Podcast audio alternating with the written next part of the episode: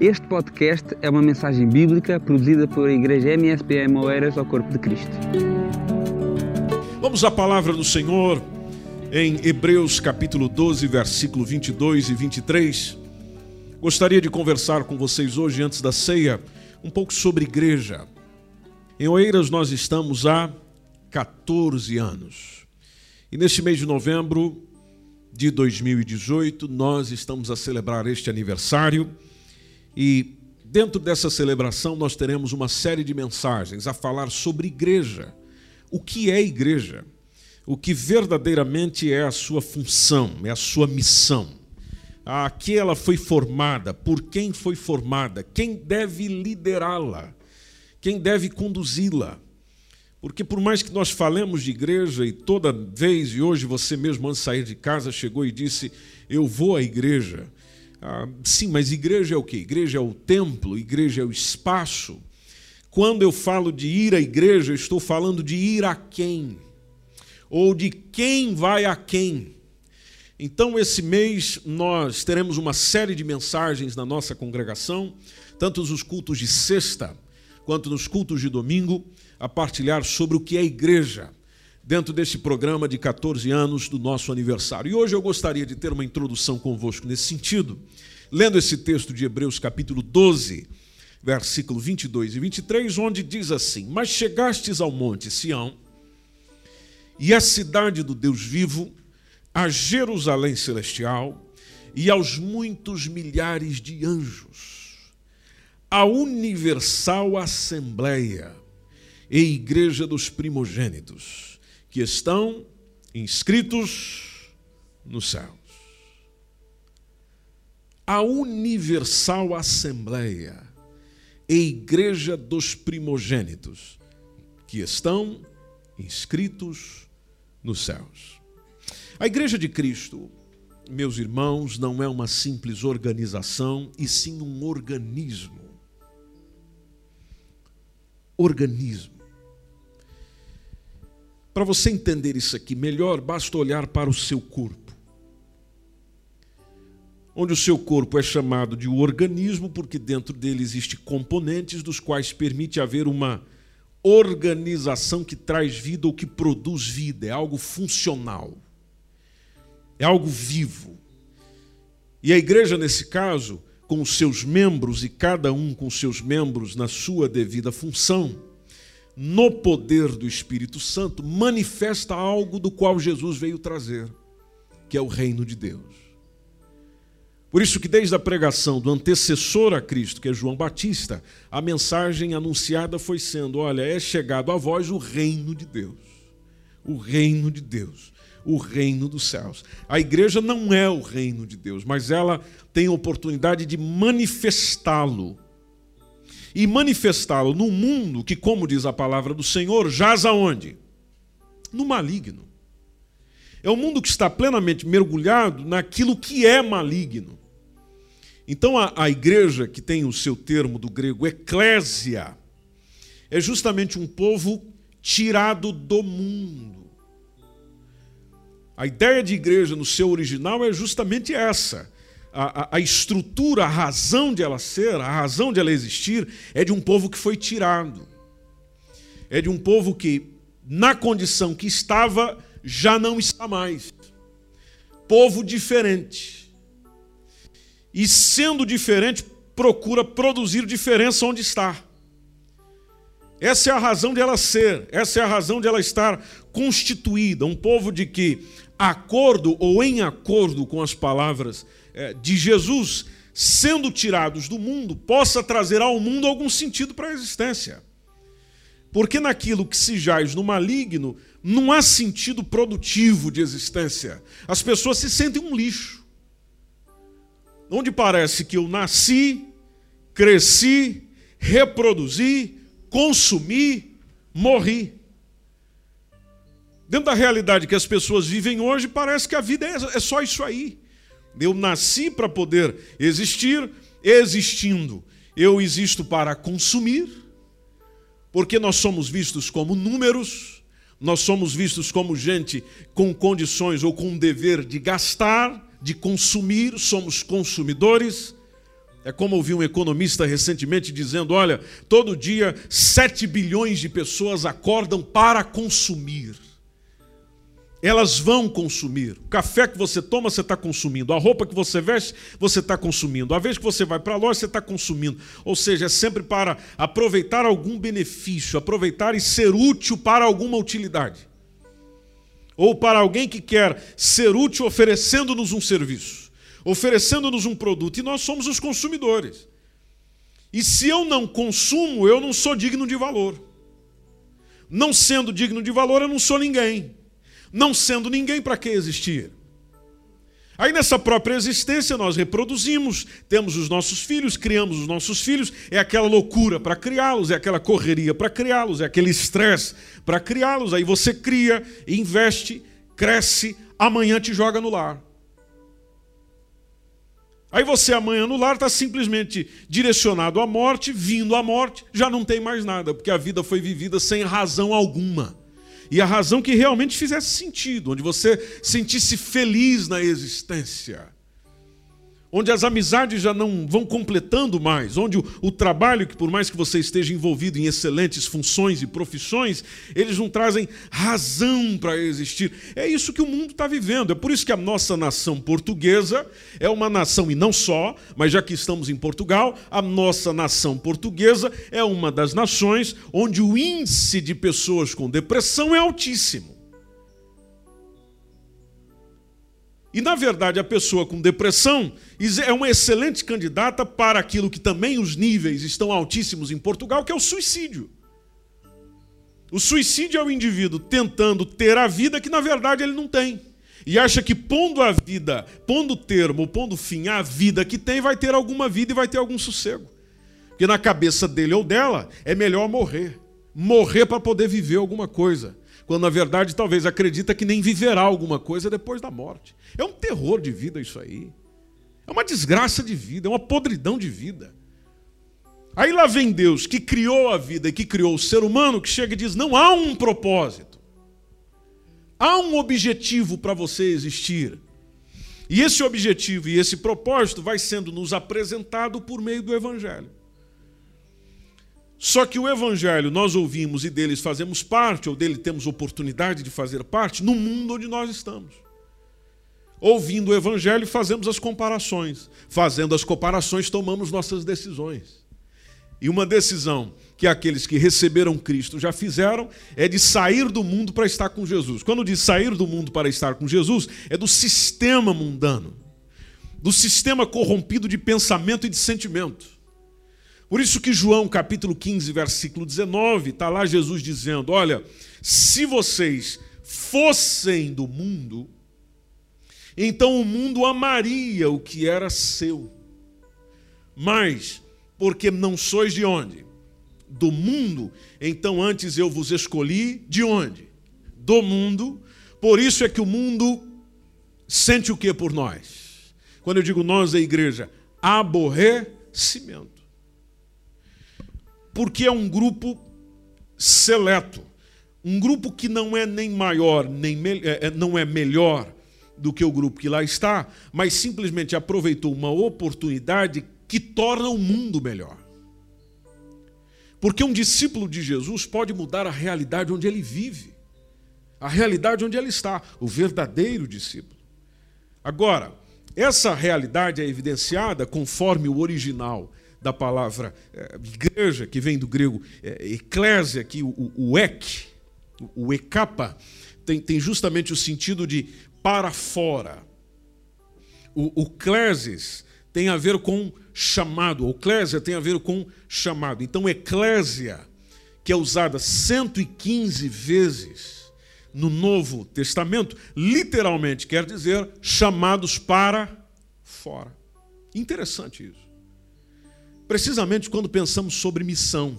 Porque às vezes nós temos a ideia de que missão é ser chamado para dentro.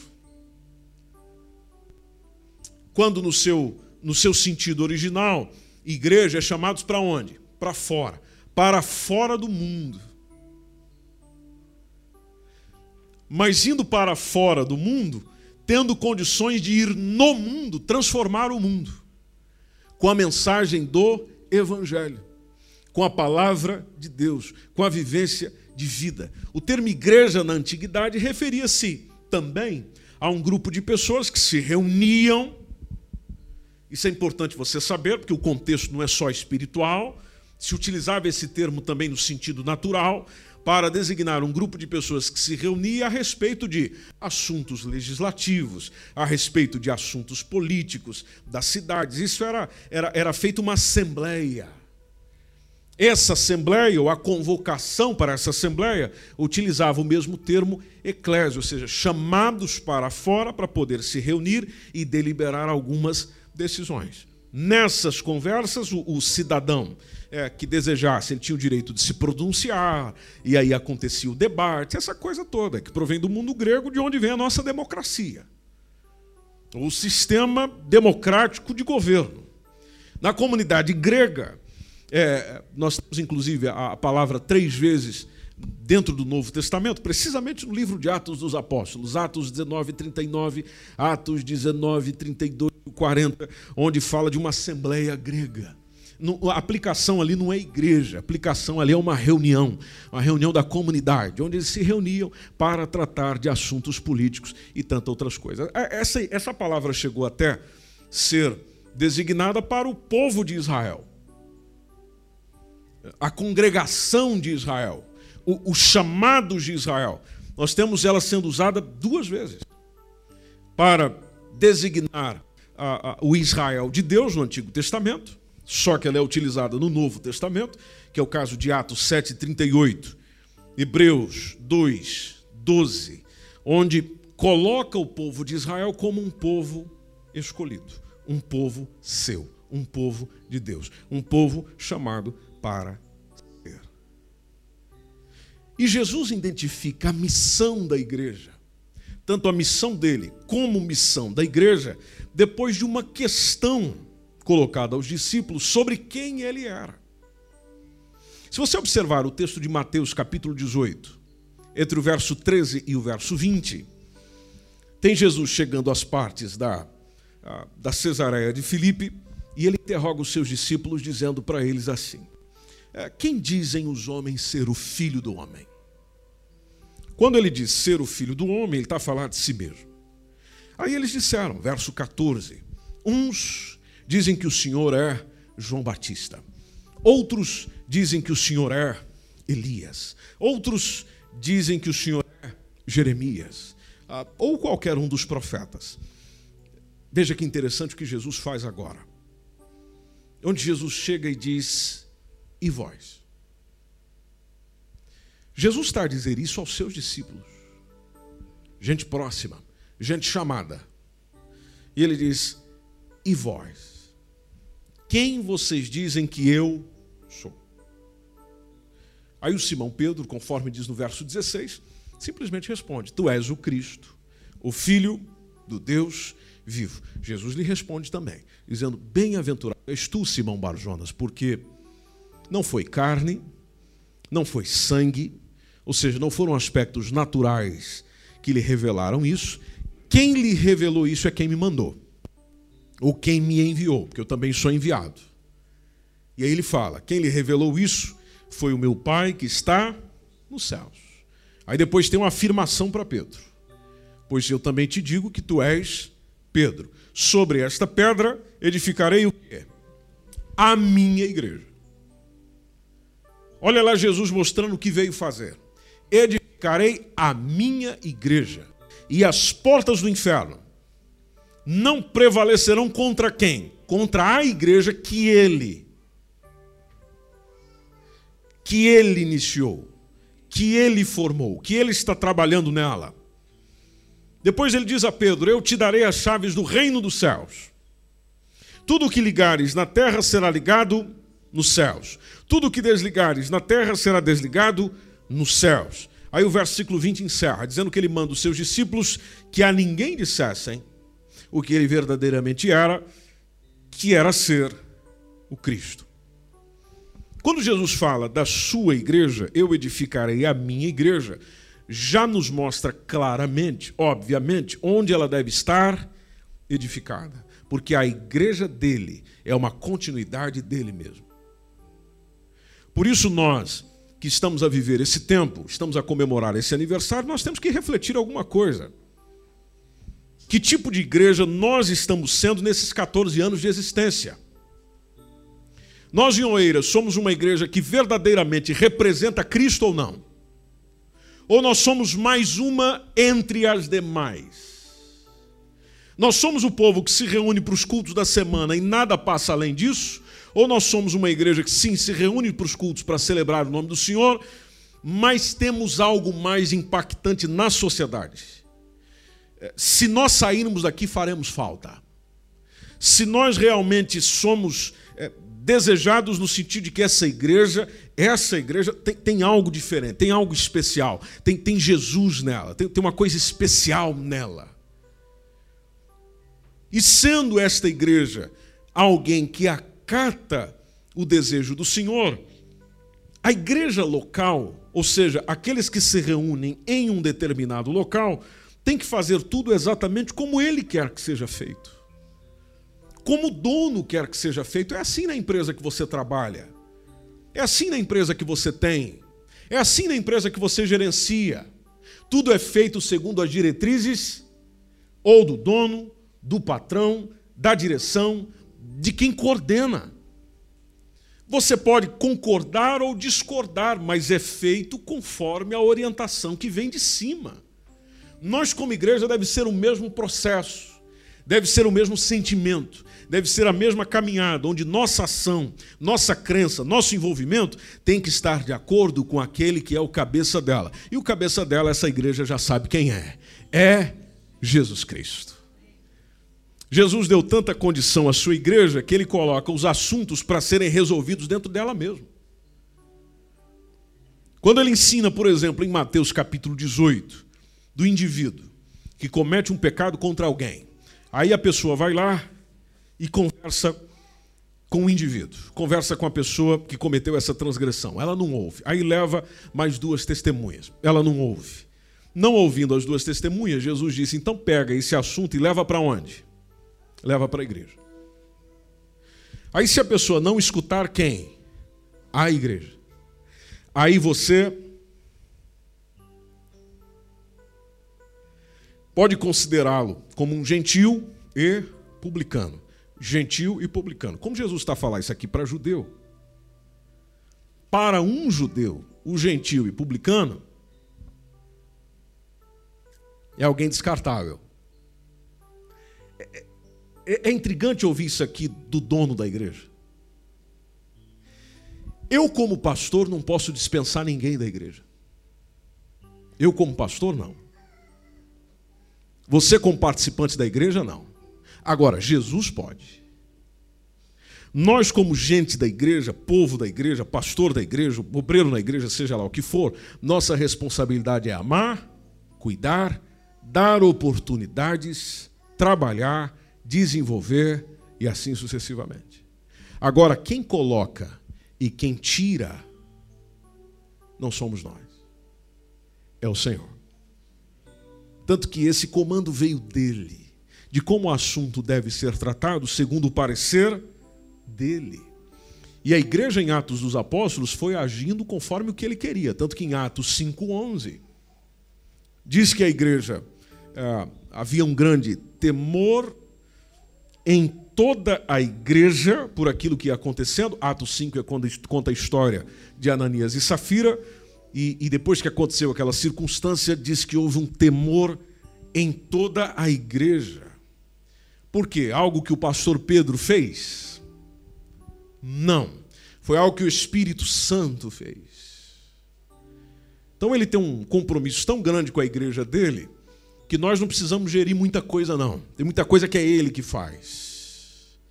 Eu sei que nós estamos a viver um tempo onde parece que ah, nós achamos que tudo depende de nós. Não, tudo não depende de nós.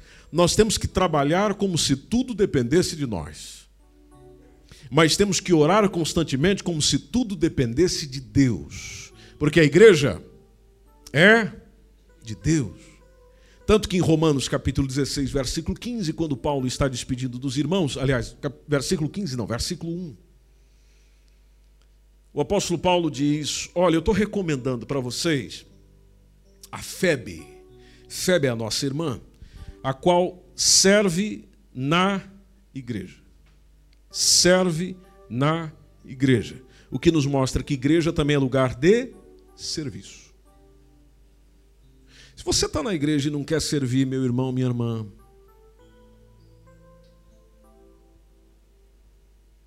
tem uma coisinha errada aí.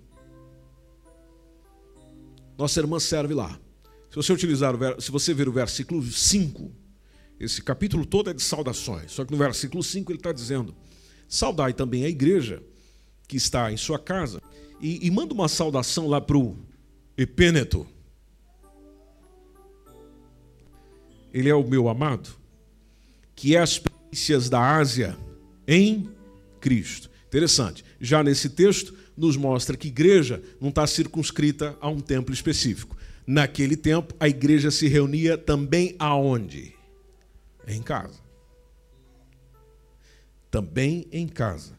Aliás, a igreja começa em casa. Eu posso fazer da minha casa a igreja, desde que nessa casa se reúnam pelo menos dois ou três em nome do Senhor Jesus.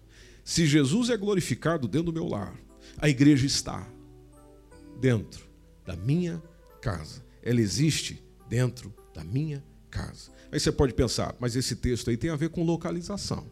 Sim, mas vem cá. Se igreja tem a ver com pessoas, porque Jesus veio para edificar pessoas, amar pessoas, buscar pessoas, ama pessoas, então igreja é feita de pessoas. Isso aqui não existiria se não fossem as pessoas. Isso aqui não existiria se não fosse você. Então, se ela é feita de pessoas, então já não tem a ver propriamente com a questão geográfica. A geografia, naturalmente, localiza, mas a existência da própria igreja em si, ela não está restrita a um templo, a um ambiente.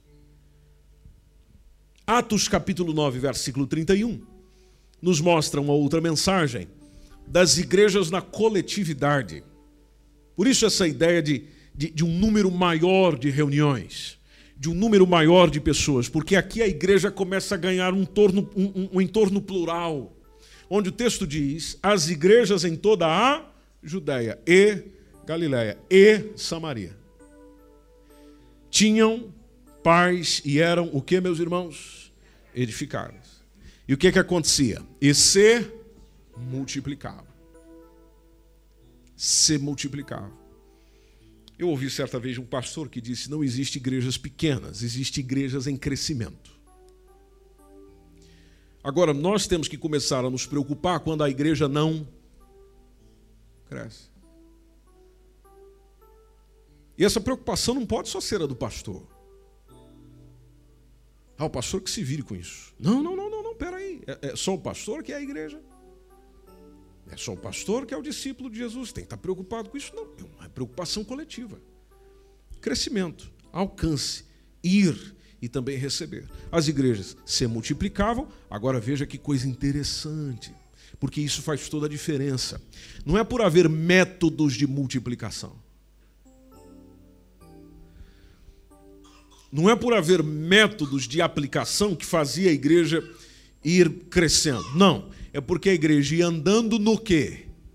O que está lá no texto, meus irmãos? Partilhem comigo, participem comigo. Andando no quê? No temor do Senhor. Andando no temor do Senhor. Aí, quando fala temor do Senhor, a gente já sempre lembra, né? Temor do Senhor é o princípio da sabedoria. Aí a gente ora todo culto, Senhor, dá-me sabedoria para isso. Senhor, dá-me sabedoria para aquilo. Senhor, dá-me sabedoria para. Pois é, mas naquilo que você pede, qual o nível do seu temor a Ele? Porque se não existir temor a Ele, então nem no princípio você está. Como é que você vai pedir mais de um negócio que você ainda não começou? Como é que você pede mais de uma comida que você não experimentou? Como é que você pede para dobrar a dose de um negócio que você não bebeu? Ou seja, então tudo começa mesmo no pouquinho. É no temor do Senhor que vai sendo o princípio que você vai caminhando, vai pedindo, Deus vai te dando. A igreja andando no temor do Senhor, e tem uma coisa que também é importante: na consolação de quem, minha gente? Do Espírito Santo. Por que, que a gente precisa ser consolado? Porque a batalha é dura. A vida é difícil. Tem alguém aqui com vida fácil? Não. A vida é difícil. E no contexto igreja, então, uh, porque no contexto igreja a gente se encontra, se encontrando convivemos, convivendo a gente bate de frente com o outro. E batendo um com o outro a gente se machuca. Precisamos de um consolo de alguém. Quem é o consolador? O Espírito Santo. Aí às vezes eu estou lá esperando que um irmão venha me consolar. Eu estou lá esperando que uma irmã venha me dar um abraço. Bom, o que, que adianta o abraço do irmão se eu não busco o abraço do Espírito Santo? Que, que adianta eu receber visita em casa, mas em casa eu não recebo a visita do Espírito Santo? Aí você está cercado de gente, mas o principal você não tem. Então a igreja ia fluindo, ia acontecendo, porque havia um andar temor do Senhor e andava-se também na consolação do Espírito Santo. Isso interfere na vida da igreja, meus irmãos. Isso interfere na minha vida como sendo participante dela, interferindo na minha e na sua vida, interfere na comunidade. Interfere na reunião. Interfere na convivência, interfere em tudo. Então, às vezes, na, a, a, nas Escrituras, a, a igreja é chamada lembrando quem é o dono dela. Que isso é importante para nós. Para nós mesmos, inclusive nós, pastores, não irmos achando que nós é que mandamos nesse negócio. Nós é que somos o dono. Tanto que eu, particularmente, tenho uma expressão, muitos colegas meus têm, eu, particularmente, não tenho, que é dizer a minha igreja, como pastor. Não, porque vocês não são meus. Vocês não são meus. Pode ser minha igreja como pertença, ou seja, eu faço parte dela, mas ela não é minha. E por que, que ela não é minha? Porque ela tem dono. E eu não vou olhar para alguém tomando posse daquilo que já tem um dono. Isso se chama o quê? Não, não, não. Isso de olhar querendo o que já tem dono. Hã? Cobiça. Eu não vou cobiçar a noiva do cordeiro. Se Jesus disse que eu já não posso nem olhar para outra mulher e desejá-la, então imagina eu cobiçando a noiva do cordeiro a noiva de Jesus, aquela da qual Jesus entregou a sua vida por ela. Então ela não é minha, ele entregou aos meus cuidados, mas ela não é possessão minha. E somos convidados a liderá-la, isso vale para nós líderes e que conduzimos a igreja de Cristo conforme o parecer do mesmo Cristo, na vontade de Cristo. Se você observar em 1 Tessalonicenses 2,14, a palavra de Deus diz: Vós, irmãos, haveis sido feitos imitadores das igrejas de quem? De Deus. Igrejas de Deus. Igrejas de Deus. Igrejas de Deus. Eu não vou querer o que é de Deus. Ainda mais quando ele diz: Isso é minha possessão. Romanos 16 e 16 está lá dizendo: saudai-vos uns aos outros com santo ósculo. Mas o finalzinho diz: as igrejas de Cristo. As igrejas de Cristo. Então veja aqui, o Evangelho vai deixando claro para nós de quem ela é. E nós, por exemplo, que estamos aqui há 14 anos, precisamos considerar de quem nós temos sido esses 14 anos. De quem eu tenho sido como participante da igreja local. Se eu sou alguém que estou conectado ao pastor local, ou se eu sou alguém que estou conectado ao dono da igreja. Porque tem gente que sai o pastor, ele sai junto. Então você estava conectado com quem? Você pertence de quem? Você pertence de um indivíduo humano? Você está ali só porque você coaduna com aquele indivíduo humano? Quer dizer, o dono da igreja não te chama atenção para ali estar. O que chama atenção é aquele indivíduo. Mateus 16, 18, quando Jesus disse sobre esta pedra, e a pedra se referia a si mesmo, não a Pedro, sobre esta pedra edificarei a minha igreja, e as portas do inferno não prevalecerão contra ela. Então eu só entendo que não há prevalecimento do inferno quando eu faço parte da igreja que é dele. E não precisamente conectado a um grupo ou uma comunidade da qual tem o seu líder e eu estou ali por causa daquele líder. Eu estou ali por causa daquele grupo. E não por causa do dono disso tudo. Aí você começa a entender por que é que Deus colocou alguns na igreja. Não para que nós nos conectássemos a eles e dependêssemos deles. Não. Ele colocou justamente para que houvesse edificação. 1 Coríntios, capítulo 12, versículo 28, diz a palavra de Deus que a uns pôs Deus na igreja quem colocou na igreja? Deus. Então, há uns pôs Deus na igreja. Em primeiro, apóstolos, depois, profetas, terceiro, doutores, depois, milagres, depois, dons de curar, socorros, governos, variedade de línguas. Tudo tem sua função. Tudo tem seu espaço. Colocou para quê? Efésios 4 e 11 nos responde isso melhor. Observe na sua Bíblia quando diz: Ele mesmo deu uns para apóstolos, outros para profetas, outros para evangelistas, outros para pastores e doutores. Para quê? Para quê? Basta você ler o 12 querendo aperfeiçoamento dos santos. Aperfeiçoamento dos santos. Aperfeiçoamento dos santos. Em outras palavras, é para eu melhorar. É para eu ser aperfeiçoado. E atenção, ser aperfeiçoado não para nada. Veja o que diz logo após: para a obra do ministério. Ou seja, eu sou aperfeiçoado, eu sou trabalhado, Deus colocou esse, esse batalhão para me servir, para que eu melhore, para eu servir melhor. E servir melhor a quem? A eles? Não. Servir melhor ao dono disso tudo, que é o Senhor Jesus. Tanto que o Senhor coloca para a obra do ministério, para que na obra do ministério haja edificação. Tanto que diz o texto que é para a edificação do corpo de Cristo. Veja, Jesus movendo para Ele mesmo. É para a edificação do corpo de Cristo. E, e quem é o corpo de Cristo? A igreja. Se você olhar em Efésios capítulo 1, versículo 22 e 23, veja que tudo funciona por Cristo, em Cristo, a fim de glorificar a Cristo.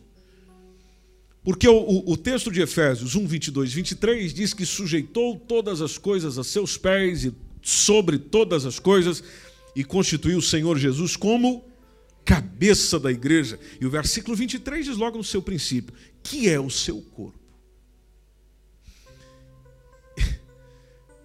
E, e, e, e o que vem logo após é, é maravilhoso, porque o texto diz a plenitude daquele que cumpre tudo em todos.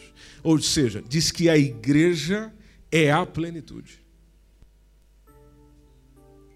Que vai na plenitude do Senhor, que vai cumprindo tudo em todos, fazendo tudo acontecer em favor de todos, usando todos ou usando tudo em favor de todos. É na coletividade que o Senhor vai agindo. Por isso que, os, que, que o Evangelho, eh, nas palavras de Paulo, em 1 Coríntios 10, 32, e nós já estamos caminhando para o encerramento. 1 Coríntios 10, 32, o, o apóstolo Paulo deu o seguinte conselho: Meus irmãos, se comportem. E ali na versão que nós temos, diz no ecrã: portai-vos, de modo que não deis escândalo. Aí ele coloca os grupos, nem aos judeus, depois nem aos gregos, e lá no finalzinho está onde? Nem a igreja de Deus.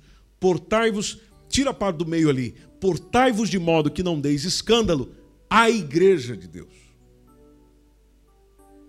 Escandalizar a igreja de Deus, profanar a igreja de Deus, desvalorizar a preciosidade da igreja de Deus, porque ela é um organismo vivo, santo, dinâmico, ligado à cabeça que é Cristo Jesus. Só que ela vive em duas dimensões. Em primeiro lugar, a igreja vive numa dimensão espiritual, porque ela é um organismo vivo que funciona espiritualmente. E depois tem a segunda esfera, ou segunda dimensão, que é a social. Na dimensão espiritual, a igreja é chamada de Igreja Universal. Igreja Universal tem a ver justamente com esse organismo vivo, corpo místico de Cristo. Já na sua esfera social, é isso que você vê. Na esfera social, a igreja é uma organização, é uma agremiação de pessoas ligadas a um sistema de crenças. Então, as diferenças básicas, por exemplo, para você tomar nota, na igreja universal, aquilo que se chama de igreja universal, que é a igreja de todas as eras, de todos os tempos, de todas as épocas, ela é um organismo. Local é uma organização. Nós, por exemplo, MSBN Oeiras, Assembleia de Deus, Ministérios Semeadores de Boas Novas, somos uma organização. E como organização, nós temos as nossas falhas, que precisam ser corrigidas pelo sentimento que vem de igreja como organismo. Porque a gente só melhora a organização com consciência de organismo. Você só melhora a igreja local se você pensar como o corpo de Cristo. Senão a gente acaba por dilacerar todo o corpo. Então, existe uma diferença entre ser organismo e ser organização. Como organização, nós somos isso aí. Como organismo, devemos ser mais do que isso. Como, por exemplo, a, a, sendo a igreja universal invisível, porque você não vê ela por completo, já a igreja local é visível, você contempla, você vê. A igreja universal, ou essa igreja, o corpo místico, é interdenominacional. Ou seja, ela não está ligada a um nome. É nós aqui, os irmãos ali, os irmãos do outro lado, somos todos parte da igreja de Cristo. Já a igreja local, ela é denominacional. Ou seja, ela leva um nome, porque é uma organização. A igreja universal tem Jesus como único líder e cabeça. Já a igreja local, ela possui vários líderes, porque ela precisa ser liderada. Como toda organização, ela precisa de liderança, porque sem liderança, o povo padece. A igreja, por exemplo, no seu ponto de vista universal, ela tem os seus nomes dos membros, conforme a gente leu no texto inicial, escritos em qual livro? No livro da vida. Já os membros de uma igreja local têm os seus nomes no rol de membros da igreja local. Eu sou membro dessa igreja aqui. Ah, eu sou membro daquela igreja ali. Pois é, é, a nível organizacional, organização local, é isso aí mesmo. Agora, o mais importante é ter o nome no hall de membros do MSBN Oeiras ou ter o nome escrito no livro da vida. Talvez o seu nome está no hall de membros dessa igreja. Mas se não tiver lá naquele livro, o que, que você ganhou? Igreja Universal, ela possui vida orgânica, o espírito da vida, ele move, ele faz conforme lhe apraz. Na igreja local, a vida vai acontecendo conforme a vida dos seus membros está ligado à cabeça Cristo. Talvez você já chegou em algum culto e disse assim: eu acho que o culto hoje foi muito. Ah, sabe, eu não senti a presença de Deus e coisa não flui, a coisa não acontece. Ah, bom, quando você diz isso, você está falando de si mesmo. Porque a questão não é o local onde você está, a questão é você. Porque se o Espírito de Deus habita em mim, eu não preciso do outro para sentir a presença dele. Porque tem gente que parece só sente a presença de Deus quando alguém dá um grito do lado. Eita glória! Aí a pessoa, ufa. Hum. Jesus, o que, que é isso? O que, que é isso? O que, que é isso? Pois é, mas ele sente assim, reage assim, porque alguém deu um pá. Aí ele sente aquele estouro e diz: oh, Deus está nesse lugar. Quer dizer, como se Deus viesse estourando tudo. Nem sempre é assim. Nem sempre é assim. Ou seja, se o Espírito Santo de Deus habita em mim, eu não dependo do outro para sentir a presença dele. Ele já está em mim, eu estou sentindo a presença dele em qualquer lugar, a não ser que ele tenha ido embora. A não ser que ele tenha ido embora. Então, quando você chega e diz, ah, eu não senti. Bom, então ele foi embora. Ele já não está mais aí. A igreja local, ela, a vida da igreja local, ela depende da vida espiritual sua. Ou seja, a nossa congregação, já que estou falando para os irmãos da igreja MSB Oeiras, é, a nossa congregação, a vida dela, o funcionamento dela, a dinamicidade dela, depende da sua vida com Deus.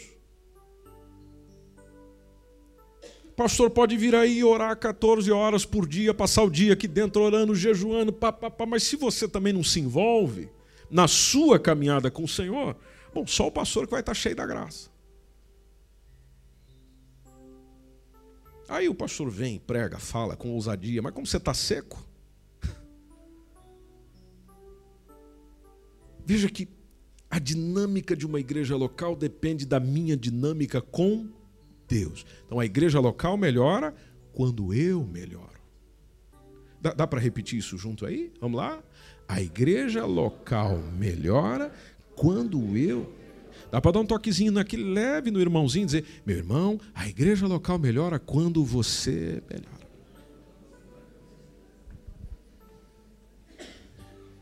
Aleluia. Aleluia.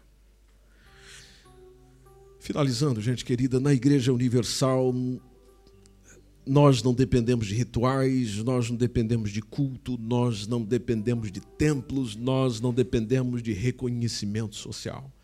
Você é a igreja e faz parte dela onde você está.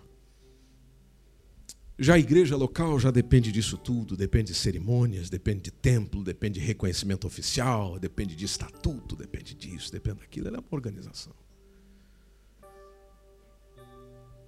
Então não confunda as coisas. Agora, que uma coisa interfere diretamente na outra, precisamente essa consciência de igreja como organismo interfere na organização, interfere.